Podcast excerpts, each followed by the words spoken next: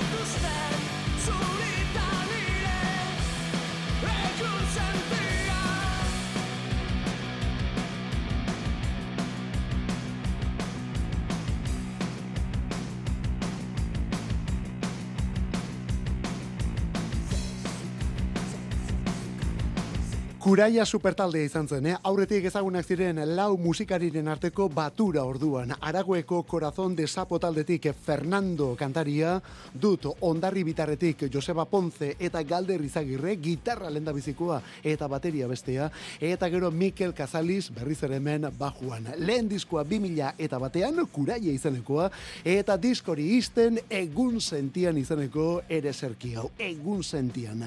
Milurtenetako Euskal Rokaren ezin besteko pieza horietako bat. Eta gaur honela zigara, negu gorriak eta kuraia entzun, eta Mikel Kazalis zaraustarraren hainbat talde aipatuz. Eta guk hemen, bera arituetako taldeak zerrendaratu ditugu, baina elkarlanak ere baditu. Esate baterako, atzo bertan, John Maiak aurkeztu duen diskoan ere, hor ere presento dugulako. Edo zergaitik ez, Mikelek etxean duen estudioan grabatu eta ekoiztu dituelako, beste hainbat talde eta bakarlari. Gaur berrogeita mabosturte, Kazalis jaunak. Eta ezagutzen gaituzu, ja espero zenuen, eh? hemen lotura kasi egina dagoelako. Kuraiako egun sentian, galderren iluna barrean bilakatu da orain 2008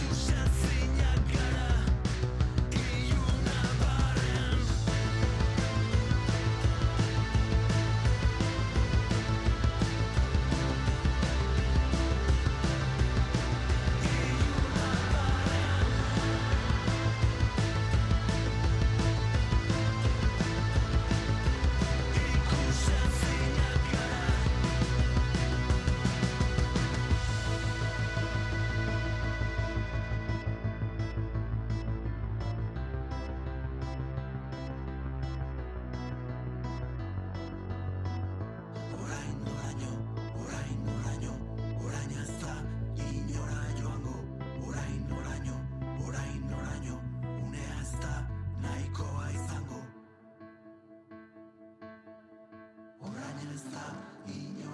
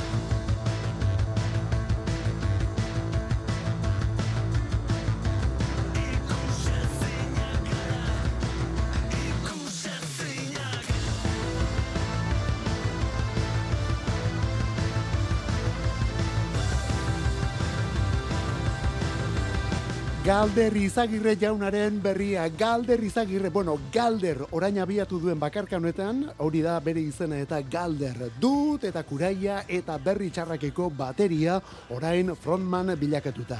Ia ugeita amarruteko musika ibilbide benetan intentsuaren ondotik, bere lehen bakarlana aurkeztu du Gipuzkoako kostaldeko musikari honek. Eta disko oso bat osatu gainera, disko oso bat, ESC Escape hori lanaren izena, sortzia besti, Eta zira, azaroaren hogeite iruan izango mendugu ja eskura, bai fizikoki eta baita plataforma guztietan ere. Eta ja bueltaka aurrerakin abestia, iluna barrean izenekoa. Lehen esan dugun bezala, kuraiaren egun sentia, orain, bigarren zati honekin iluna barrean. Bideo eta guzti, eta klip koloretsu hori, Joseba Ponzek egin dio gainera dut eta kuraian kide izan zuenak eta laguna duenak egindako klipa. Galder, esan beharrik ere ez, Galder, martxan da, bide berriak zabaltzen ari da, baina hori bai berriz ere, sustraietara dakartzaten bide horiek zabaltzen. Eta hurrengoa, Brett Anderson eta bere banda, Sued ingelesak, Autofiction diskoak urte bete ja, eh? Autofiction diskorik berrienak urte bete. Eta horrekin edizio zabaldua, asko zabaldua gainera, iruko hitza izango delako, onelako berrikuntza eta guzti.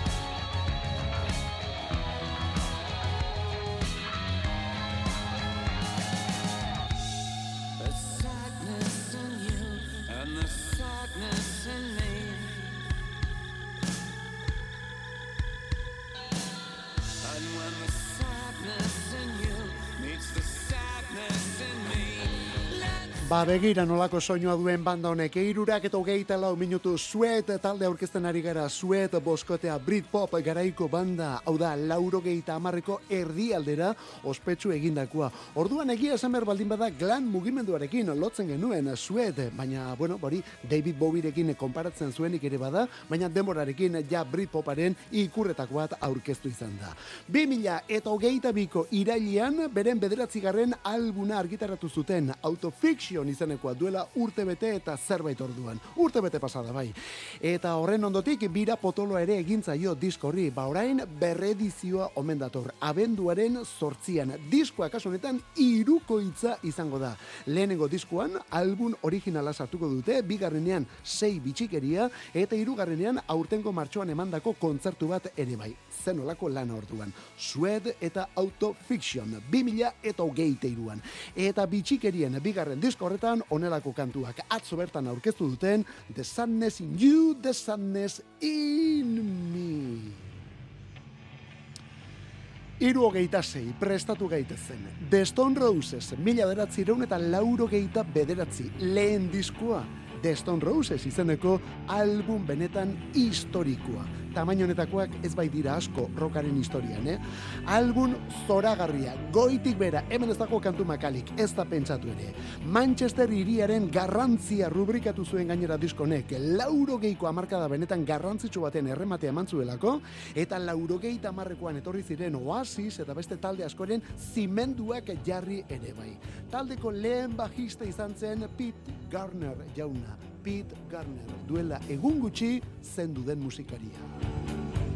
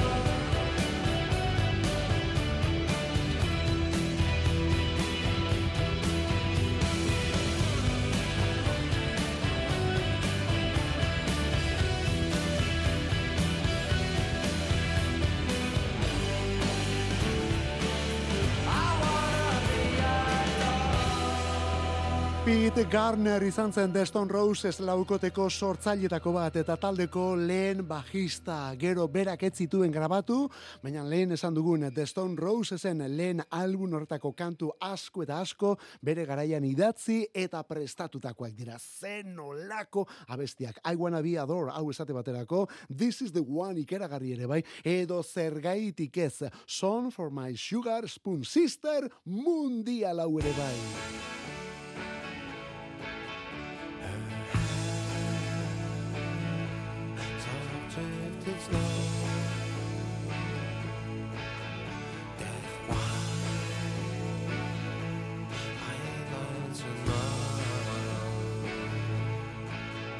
she hates all what she does. She can't all that she's got.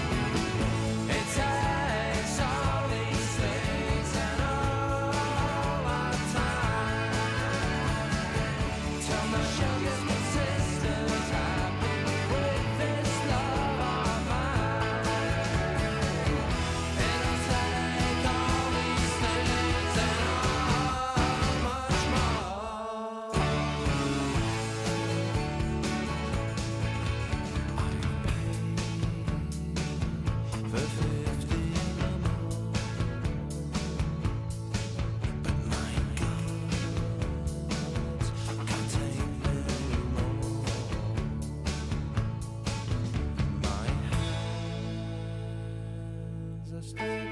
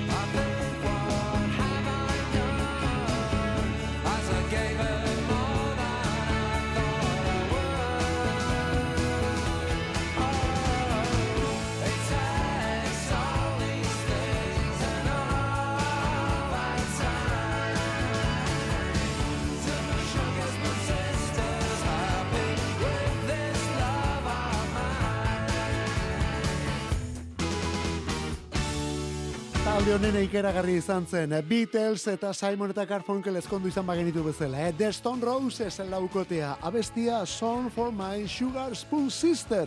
Mila beratzi reun eta lauro geita beratziko The Stone Roses izeneko lehen diskoartako kantuetako bat. Baina horrez gain bide batez band honen lehen lehen abestia hietako bat ere bai. Hau eta I Wanna Be Adored, Sally Cinnamon edo This is the One etorrelako batzuk arrizko larrosa hauen oinarrietan daudelako. Taldeko lehen bajista izan zen Pete Garner, eta beste hauek idatzi ziren garaiko bajista gainera. Beatira, lauro gehieta zazpian, mila beratzerun eta lauro gehieta zazpian, berak banda utzi zuen. Bere burua etzuelako gainontzekoen maila berean ikusten. Hortik atera kontuak, eh? Garnerrek talde utzi, eta handik hilabete gutxira etorri zen Gary Monfield ordezkua. Eta honekin, lauro gehieta bederatzean historia egin zuen Manchester iriko bandak. Joan den astean, zendu da Pete Garner, lehen bajista izan dako ura orduan, irurogeita bat urte zituen, eta berria jakin orduko, banda hortako kantaria den, eta liderra izan den Ian Brown kantariak, ala esan du, horren beste maite izan duen musika, horren beste maite izan duen beste inor ez duela berak ezagutu. Pete Garner, esan bezala, Stone Roses taldekua. Stone Rosesen ekarrien artean hori ere badago, eh? rock musika egin zuen banda honek, baina rock musikari mm, dantza musikaren erritmo eta osagarriak gehitu zizkion.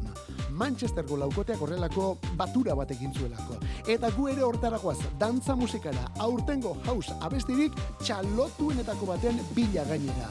Aurtengo udan pegi gu, nondik eta koreatik, bera DJ eta ekoizlea da Peggy Goo eta bere abesti sonatu eta dantzatua It Goes Like Na Na Na zen nolako bombazoa.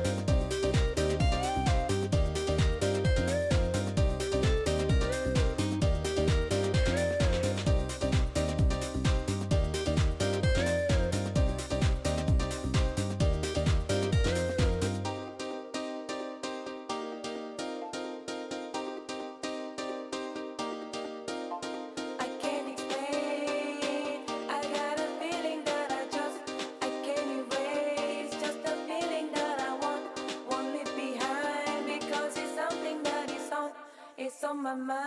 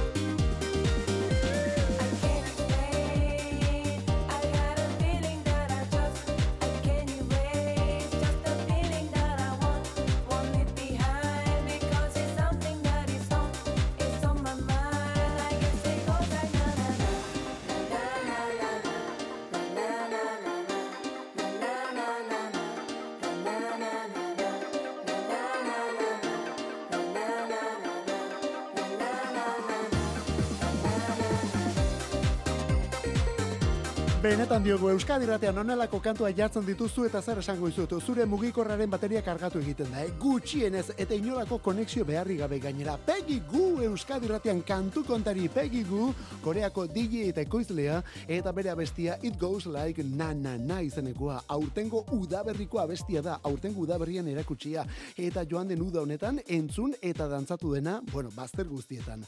House musikaren erritmo paregabea duelako eta gero emakume honek ATV 9 PM kantuaren samplerrarekin, bueno, ba, horrelako dantza monumentu bat egin duelako. Aurten pegigu ez da gelditu, ez da pentsatu ere. Uda partean, behin baino gaiagotan ibizan izan da, azkenean kantuaren videoklipa ere ibizan bertan errodatu dute, eta orain udazkenarekin batera zer eta besti berria erakutsi du. Kantu berria bart gauean soinu beretsuarekin hasten da, eta pegi guda eunetik eunean, baina honek beste erritmo bat du. Eta horrez gain beste boz bat ere bai. Lenny Kravitz kantuan, Lenny Kravitz, I believe in love again honen izen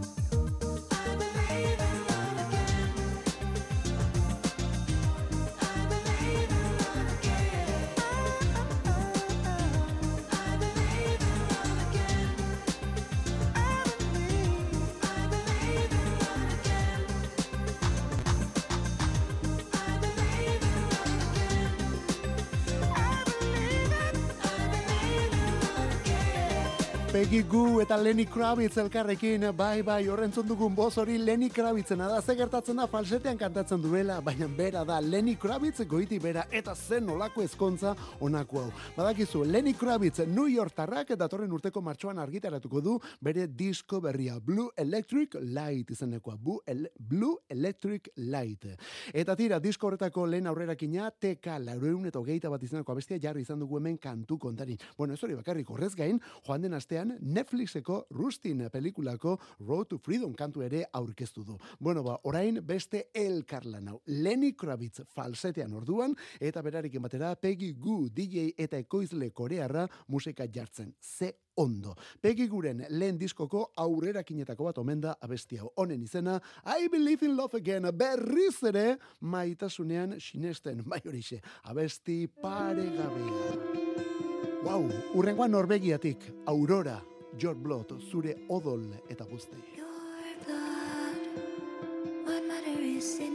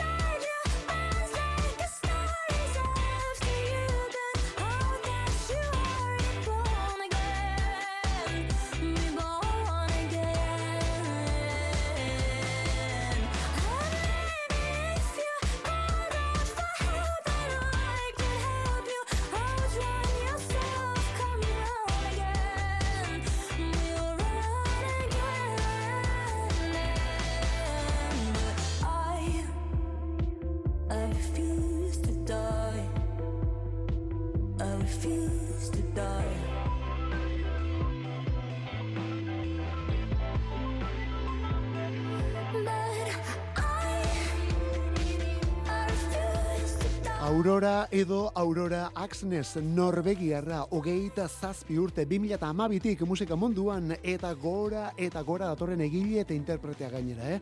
Pop musika egiten du, alt pop deitzen dio, edo deitzen zaio honek egiten duenari elektronikaz lagundutako pop alternatiboa egiten duelako. Musika oso personala da berea, barne ustuketa bat azken batean. Eta maika urteuetan, hiru album, bi EP eta ia hogei single plazaratu ditu. Atzo berriena, Your Blood izenekoa. Gizakia eta bere arimaren edertasunaren gainean egindako abestia. Auroraren aurreko diskoa dakizun bezala 2008 biko The Gods We Can Touch izan zen. Orain, liburu bilakatuko dena, bai hori bagenekien bere aurreko diskoarekin orain liburu bat egingo duelako izen berekoa. Horrekin batera bere herrian Norvegian bira egingo duela ere bagenekien, baina kantu berria ez genuen espero. Hau sorpresa izan da eta mundu guztiarentzat. Eta zen olako sorpresa gainera. Aurora, Euskadi Ratian, George Blood, abestia. Kantu kontari. Musika, Euskadi Irratian. Arratxaldero egiten dugu iruretatik lauretara. Astelenetik ostiralera zure arratsaldek badute soinu bandarik eta EITB nahieranen sartzen bazara, eguneko hogeita orduek ere bai. Kantu kontari, Euskadi Irratia, podcastetan. Ai, eta mundua horren beste gerra eta eraso eta bestelakoekin gero eta komplikatuagoa egiten ari zaigun momentu honetan zenbat eskertzen diren itxaropen argiak, ezta? Gizakiaz eta bere harimaz auroraren aurreko Jar Blood kantua justu horretaz, zure odola orduan. Eta itxaropenaz baita ere apartheidaren errematea ekarri zuen kantua. Ba, zen bestia. Biko bere izenburua. Kantua berez mila bederatzireun eta lauro gehikoa da. Baina lauro gehita zazpian, no more Apartheid izeneko bilduma disko bat argitaratu zen eta hango ikurretako bat izan zen biko abestia. Guzti hori gaurko egunez.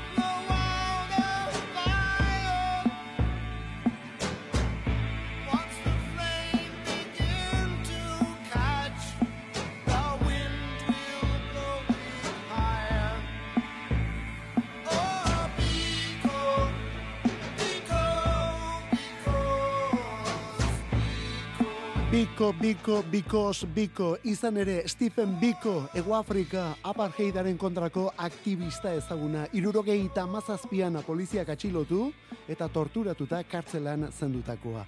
Handigiru urtera gizonetan omendu zuen Peter Gabriel ingelesak, bere irugarren bakarlan zen disku hartan, eta ez hori bakarrik urteetan bere kontzertuetako azken kantu ere zerkia izan da Biko hau gainera. Bueno, badakizu, Peter Gabrielek orain disko berria du, eh? abenduaren batean jasoko dugu, I.O. lana, I.O. lana, eta hogeita bat urteren ondotik gainera, hogeita bat urteren ondotik, Peter Gabriel, I.O. Ez hori bakarrik duela aste pare bat zendu zen Matthew Perry aktorea, Friends telasailari esker ospetxo egindako aktore iparamerikarra, eta bere hiletan, joan den larun batean egin den hileta horretan, Peter Gabrielen Don't Give Up kantu ezaguna jarri omen zuten, etxeko eta inguruko guztien negar malkoak mugituz, mundu guztian negarrez.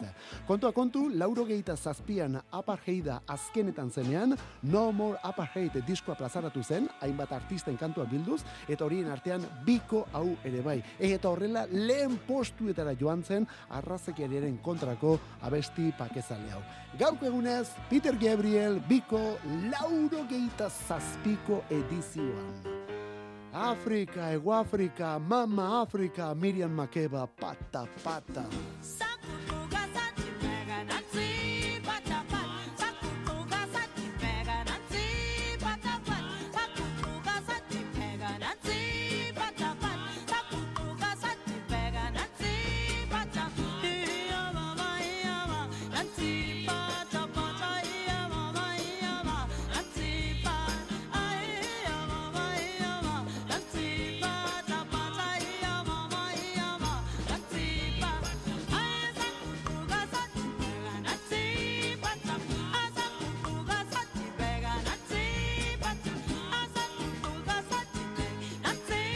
Eta apartheidaren kontrako borroka horretan no musika munduko beste izen azpimarratu bat Miriam Makeba da. Miriam Makeba edo Mama Afrika Johannesburgeko kantari eta musikari konprometitua. Ego Afrikan jaio bai, baina bere herritik kanpo erbestean bizi izan behartzuena, bueno, ba, bere jarreta politikoa dela eta hainbat eta hainbat amarkadetan. Gero Nelson Mandela presidente egin zutenean ministra izendatu zuen Mandela jaunak. Irurogeiko amarkadetik aurrera, bai, erru, bai Europan, erresuma batuan eta estatu batuetan ere, harrera handia izan zuen bere musikak eta tira, laguna eta babesle zuen Harry Belafonterekin batera, Grammy bat ere irabazi zuen emakume honek. Eta gero pata pata kantua dago, pata tradizional erraldo jau zerrendetako gailurretara iritsi zena. Duela emezortzi urte, 2008an gaurko egunez zendu zen, duela emezortzi urte, ez, ez dire emezortzi amabost urte diabarkatu, duela amabost urte 2008an gaurko egunez zendu zen, Miriam Makeba, berak orduan, iruro gehieta amasei urte zituen. Eta gaur momentu batean Sueden disko berriaren berredizio ere aipatu dugu, bueno, ba, gauza bera egitera duana beste hau da Arlo Parks.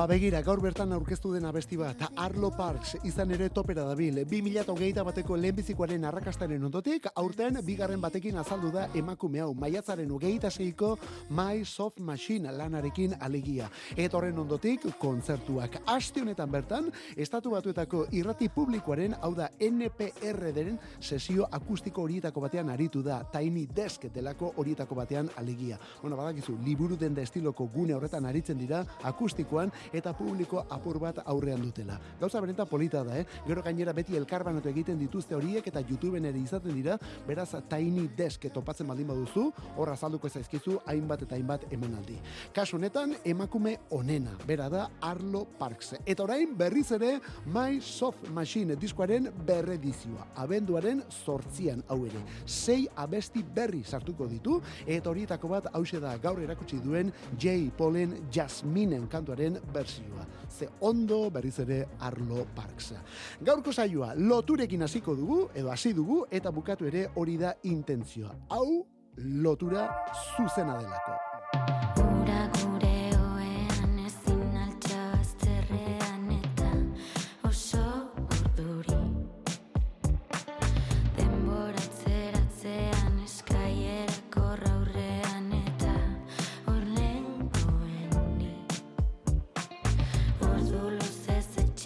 abrazarme.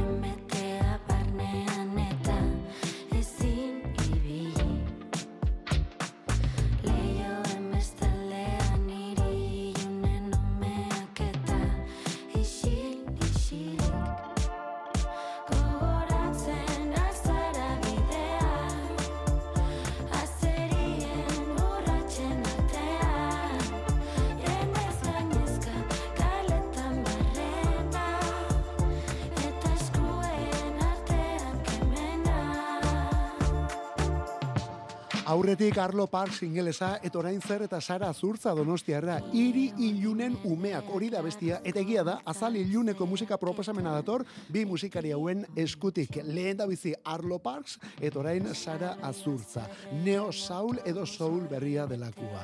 Bueno, urte hasieran hemen berriro, hori izan zen bere lehen iraupen luzekoa, eta orain urtea bukatu horretik, zer eta single bat, disko horretan ez datorren kantu bat alegia.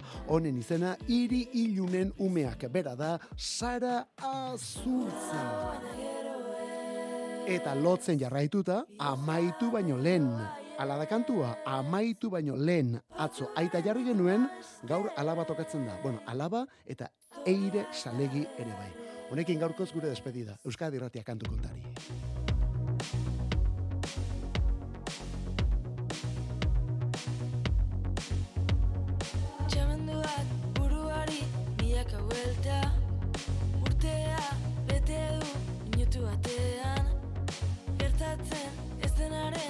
Esklabua Ordu txikitan Kateta mamuak.